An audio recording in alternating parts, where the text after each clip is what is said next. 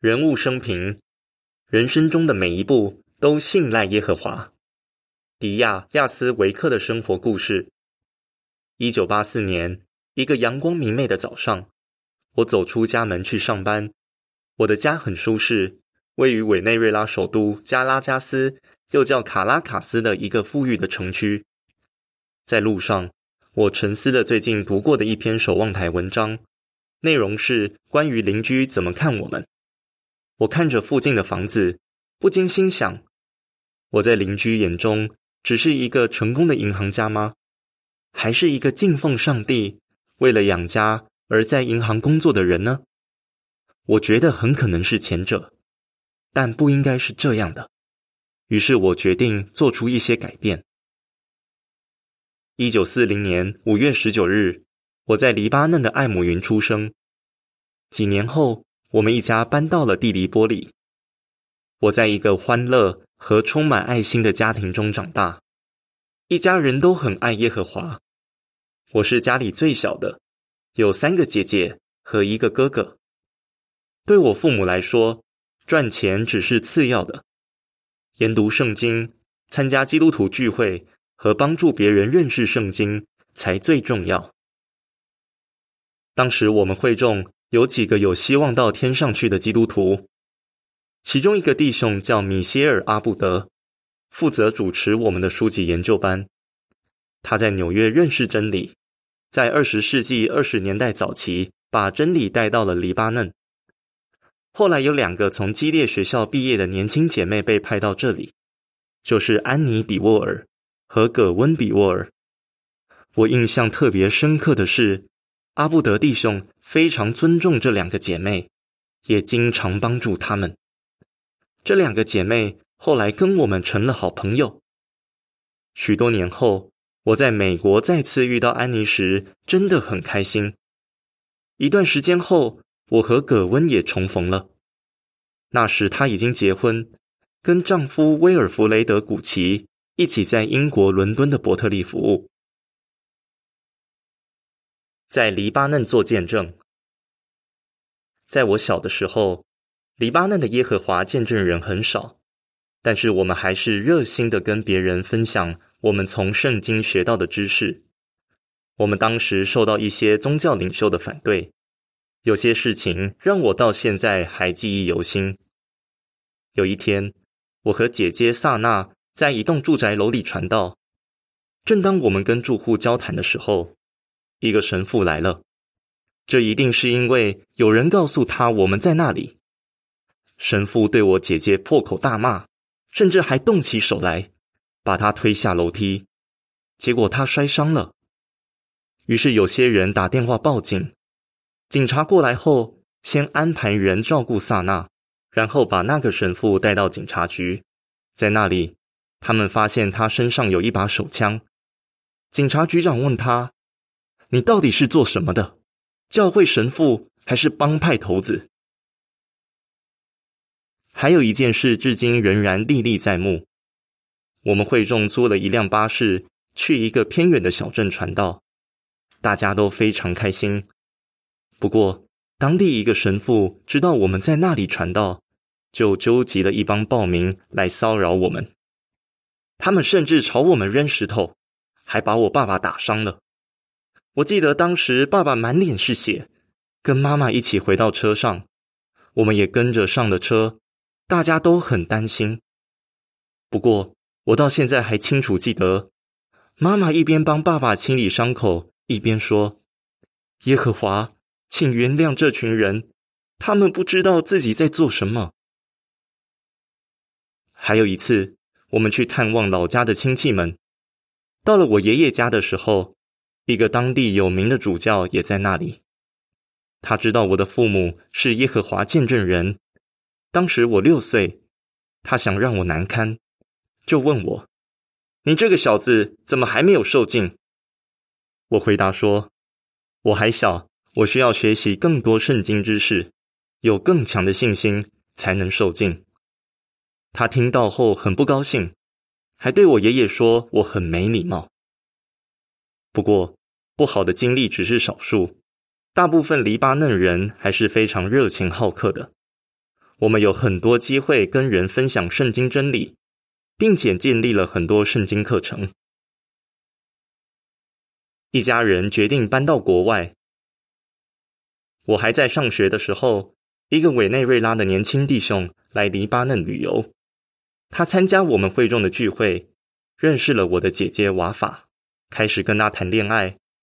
后来他们结了婚，回到委内瑞拉生活。姐姐写了一封又一封的信，恳求爸爸带全家搬到委内瑞拉，因为他太想念我们了。最后他成功了，我们一家人决定搬家。我们全家在一九五三年搬到委内瑞拉，住在加拉加斯的总统府附近。那时我还是个孩子，一看到总统乘坐的高级轿车开过，就特别兴奋。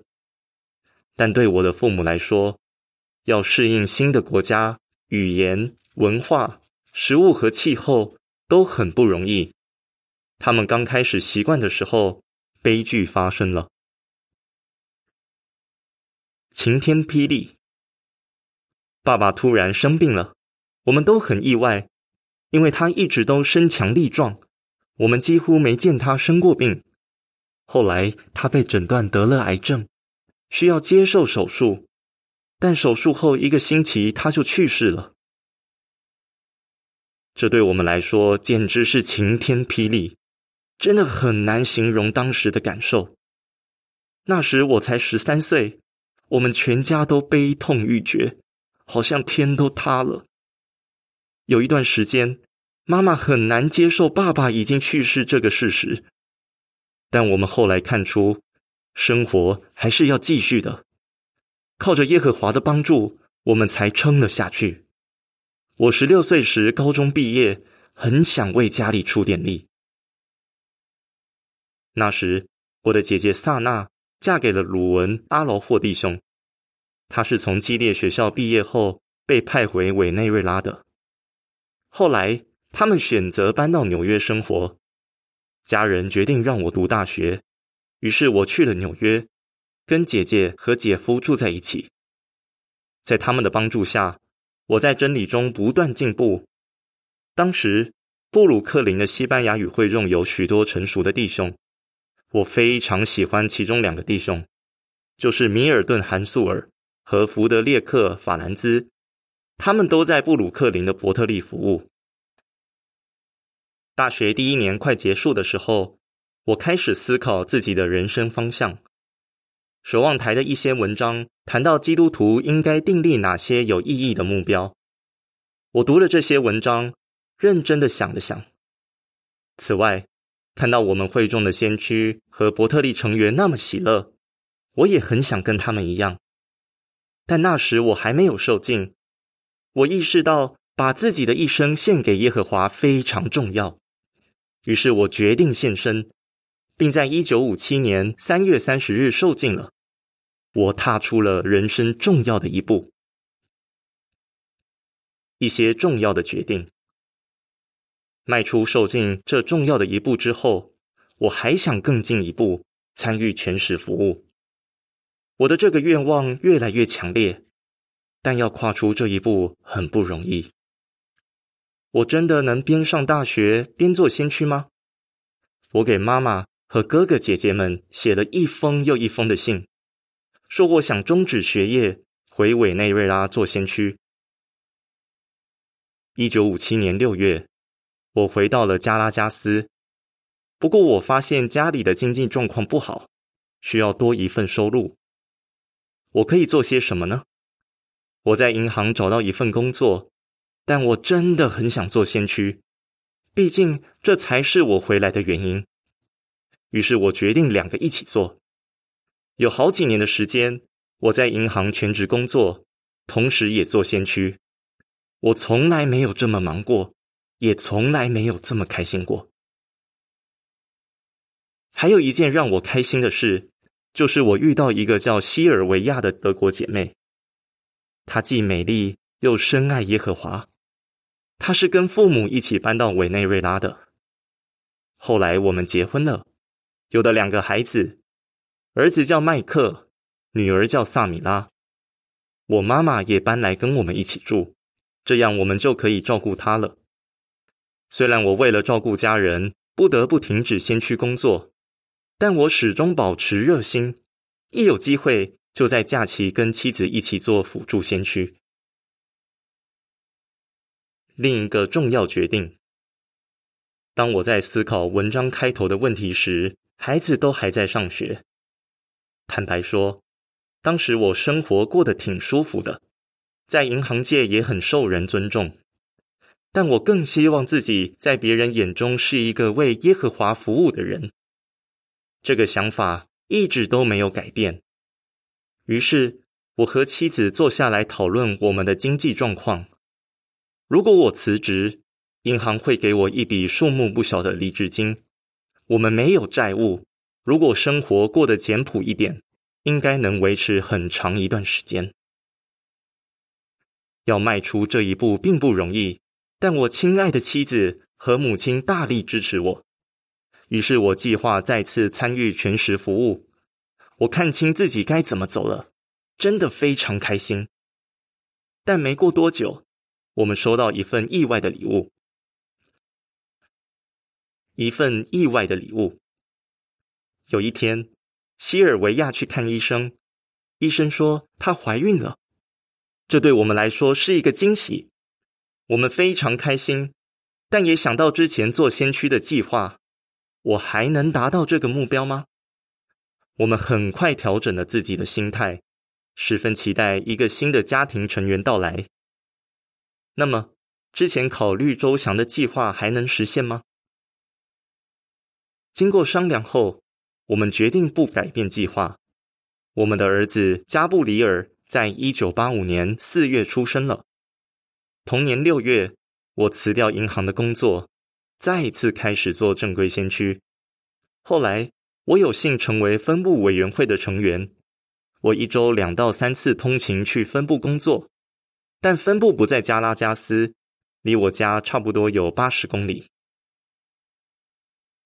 再次搬家，分部办事处位于拉维多利亚，所以我们决定整家人搬到那里。这样就可以离伯特利近一点，这对我们来说是很大的改变。家人真的很支持我，千言万语都无法表达我对他们的感激。姐姐巴哈很愿意照顾母亲，三个孩子中，麦克已经结婚，但萨米拉和加布里尔还住在家里。搬家意味着他们要离开在加拉加斯的朋友。另外。我的妻子已经习惯住在热闹的大城市，现在她需要适应小城镇的生活。我们的房子也比以前的小，大家都要适应。从加拉加斯搬到拉维多利亚，确实是很大的改变。后来情况再次改变，加布里尔结婚了，萨米拉也从家里搬了出去。在二零零七年。我和妻子受邀做伯特利成员，一直服务到今天。我们的大儿子麦克是长老，跟妻子莫妮卡一起做先驱。小儿子加布里尔也是长老，他和妻子安布拉在意大利服务。萨米拉是先驱，也是伯特利的远程志愿人员。如果重来，我还是会做同样的决定。我在一生中做了许多重要的决定，没有丝毫遗憾。如果重来，我还是会做同样的决定。能有那么多机会为耶和华服务，我满心感激。这么多年来，我清楚看出跟耶和华保持深厚的友谊多么重要。不管我们需要做的决定是大是小，他都会赐给我们超越人能理解的安宁。腓利比书四章六和七节，我和西尔维亚非常珍惜在伯特利的岗位。我们一直感受到耶和华赐的福分，因为我们在人生中的每一步都信赖他。本篇文章结束。